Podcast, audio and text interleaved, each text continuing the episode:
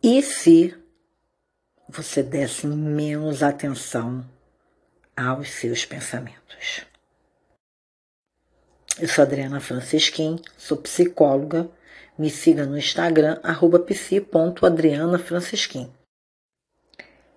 Existem as coisas que acontecem na nossa vida que realmente levam a situações é, que podem trazer dor. Todo mundo tem uma dor aí, ou dores, alguns com maior intensidade, outros com menos às vezes uma pessoa tem uma vida mais sofrida que a outra, outra menos, mas todo mundo passa por dores. Né? A gente parando para pensar, é, o ser humano ele vivencia essas dores, mas ele não vivencia só as dores.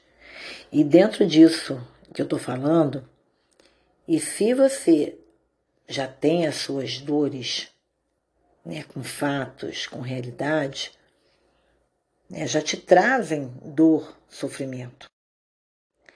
Mas e as dores que você traz pelos pensamentos que permeiam e se?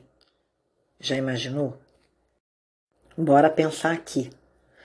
E se chover e de repente chovendo e alagando tudo, entrar água no carro e estragar o carro e o motor e eu me afogar dentro do carro. E se? E se eu falar alguma coisa e todo mundo começar a rir? Nossa, e se? E se aquela pessoa que está me olhando, ela estiver reparando que eu não tô legal? E se? E o e se é uma suposição do seu cérebro. Enquanto é o e si, ele te faz ficar cansado, te faz ficar desgastado, te afasta de milhares de coisas que você quer. Já pensou se todas as suposições com e se tivessem aí sendo realizadas? Talvez você não tivesse aqui nem ouvindo esse podcast, não é verdade? Então, a gente tem as dores reais e as dores que a gente fica lutando e travando batalhas com a nossa mente.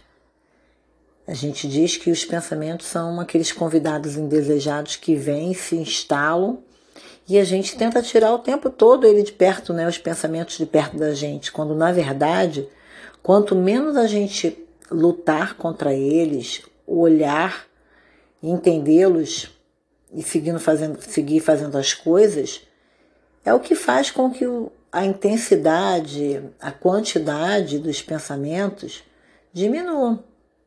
E a gente não tem como arrancar pensamento, mas a gente tem como questionar e se?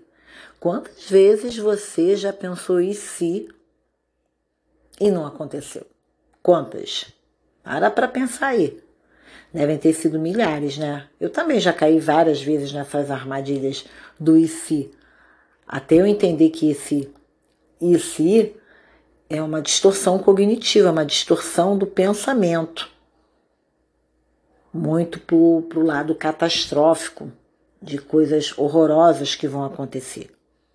Enquanto você fica aí no e se, ou qualquer pessoa que fica se baseando nesse e se, mais ansiedade vem, menos coisas você realiza e mais chateado você fica. Então lembre-se de falar para você mesma ou para você mesmo quando vierem esses pensamentos que se e eu não tenho fatos, são suposições. Beleza. Isso não é uma distorção do meu pensamento. E bora seguir por uma vida de valor. Se já faz sentido esse podcast, com esse pouco que você escutou aqui, se trouxe uma reflexão, já passa lá no meu Instagram para comentar, arroba psi.adrianafrancisquim. E não se esqueça de compartilhar esse podcast. Ele leva um colo para alguém que está precisando, ele leva uma reflexão para aquele que não está se dando conta disso. Ele não substitui uma sessão de terapia, mas ele é uma forma de trazer reflexão, como eu falei, e de fazer você questionar coisas que você fala para você, catastróficas, disfuncionais, como suposições e como verdades absolutas. Ok? Um beijo carinhoso.